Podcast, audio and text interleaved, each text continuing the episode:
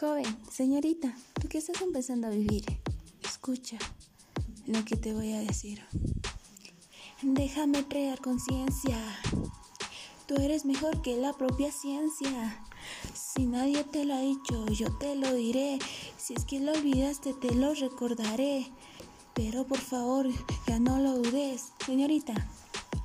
Tu cuerpo es un templo, aprende a valorarlo, amarlo, respetar.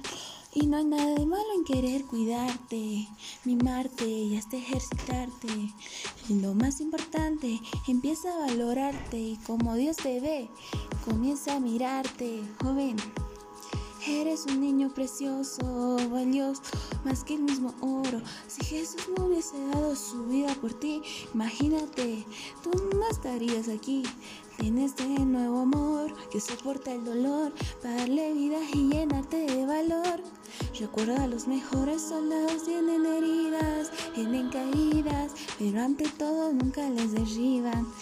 Sabes cuánto vales, sal a buscar lo que mereces, pero debes ir dispuesto a que te den golpes y no a culpar a otros y decir, no soy lo que quiero ser, por él o por ella o por nadie. Los cobardes lo hacen, tú no lo eres, tú eres mejor. El sufrimiento te hará más fuerte. Si le das la oportunidad de sentirlo, de aceptarlo, ni tú ni yo ni nadie golpeará tan duro como la vida.